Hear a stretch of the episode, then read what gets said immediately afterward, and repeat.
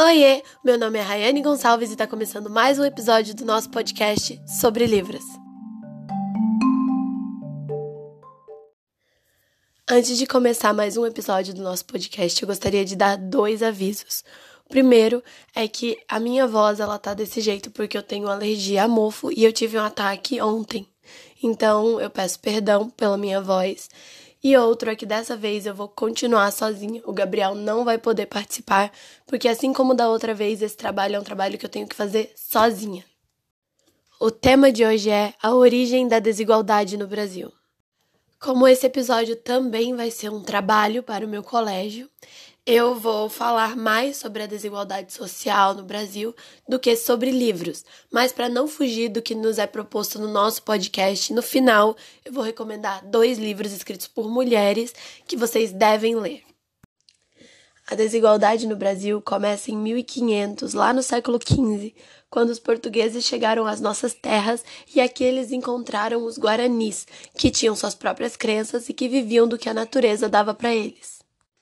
Houve um choque cultural muito grande entre os lusitanos e os povos nativos do Brasil, pois os primeiros, os lusitanos, se acreditavam superiores aos demais, por suas crenças, modo de vestir, de falar, por sua cor, entre outros. Desse embate surgiu o etnocentrismo entre os povos. O etnocentrismo, de acordo com o dicionário, é a visão de mundo característica de quem considera o seu grupo étnico, nação ou nacionalidade social mais importante do que as dos demais. Em meados do século XVI, começaram a chegar os primeiros navios negreiros aqui no Brasil, trazendo homens e mulheres que foram sequestrados de seus países de origem para serem escravizados, acrescentando o fator cor ao etnocentrismo. Já no século XIX, em 1850, devido a muita pressão realizada pelos ingleses, foi aprovado a Lei Eusébio de Queiroz, que proíbe o tráfico negreiro. E em 1888, apenas 132 anos atrás, conseguimos a abolição da escravatura. Após esses dois passos super importantes para a nossa história, podemos ver que a desigualdade só aumentava acrescentando mais fatores ao etnocentrismo, como classe social, gênero, raça, etnia, idade, sexualidade, religiosidade, entre outros. Apesar de toda a comemoração e festa que houve no dia da abolição, a vida dos escravos não foi nada fácil a partir daí pois a nossa sociedade não estava preparada para recebê-los. Nossa sociedade era repleta de preconceito e não houve nenhuma medida para integrar esses escravos, que agora estavam libertos, economicamente à nossa sociedade. Houveram muitas questões que dificultaram a vida dos recém-libertos. Uma delas foi a questão das terras, pois não houve uma reforma agrária e assim a grande maioria dos 700 mil escravos a partir de 1888 não tinha acesso a terras. Ou seja, se eles não tinham acesso a terras, eles não tinham aonde morar e nem aonde trabalhar. Então eles tiveram que se submeter a trabalhos por salários muito, muito baixos, assim, quase nada. Outra questão também foi a falta de acesso à educação, pois muitas escolas não aceitavam escravos, filhos de escravos. Então, eles não podiam estudar para tentar melhorar a vida deles ou tentar subir um pouco na sociedade.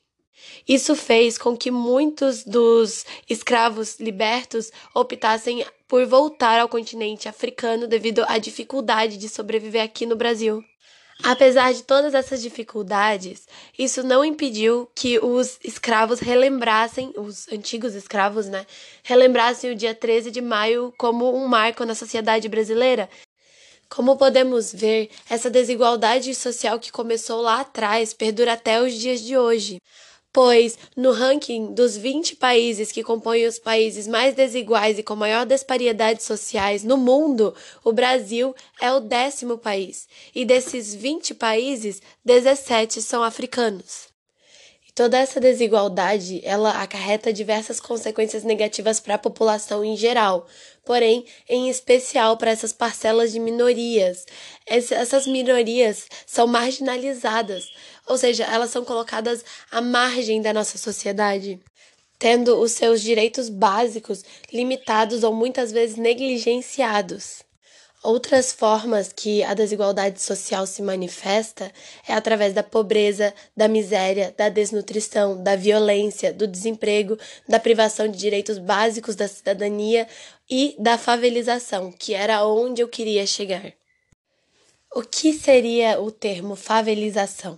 De acordo com o Mundo Educação UOL, a favelização é o processo de surgimento e crescimento de números de favelas em uma dada cidade ou local.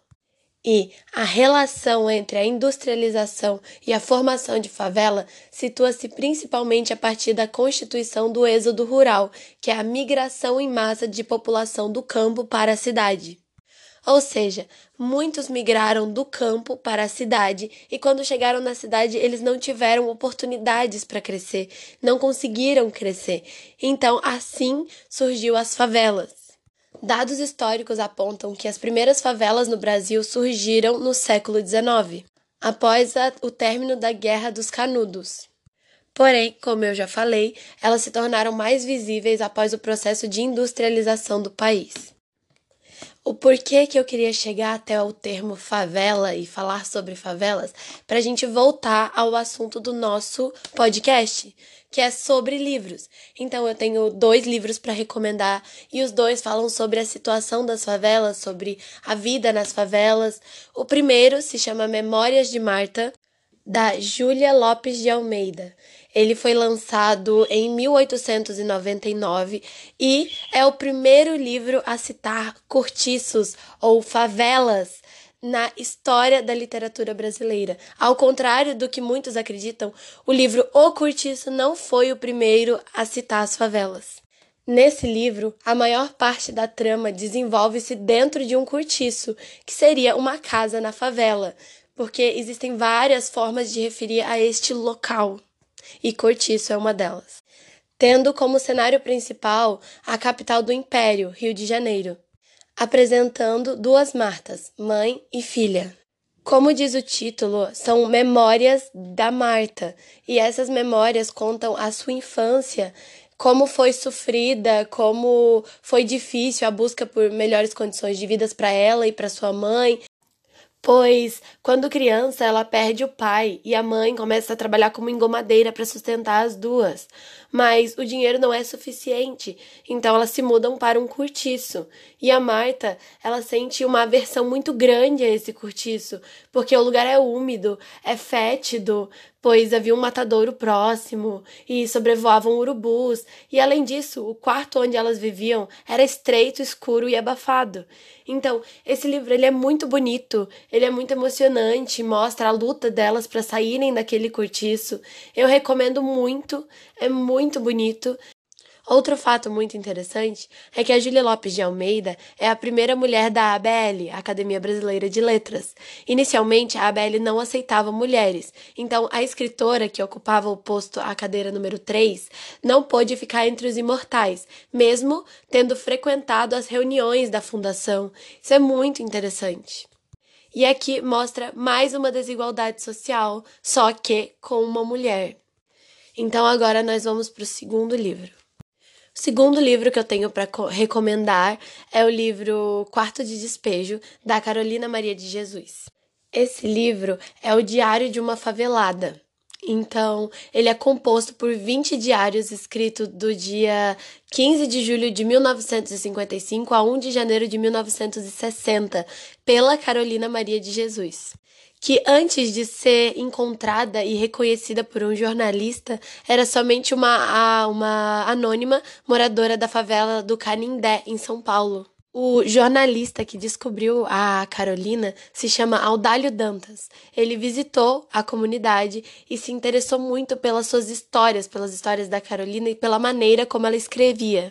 Ele lutou muito contra os críticos, porque geralmente consideravam a literatura dela como uma literatura marginal, mas cada vez mais a importância dessa obra e a grandeza do que a Carolina escrevia foi começando a ser reconhecida, pois deixava bem clara a dura realidade de uma favela, da fome, do racismo, da invisibilidade social, da ela escrevia com verdade, ela contava a história dela.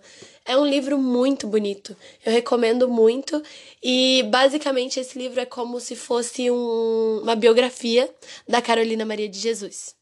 Nesse livro, é, relata a história de uma mulher solteira que batalha muito para poder alimentar suas crianças e sobreviver em meio a uma condição de invisibilidade e miséria.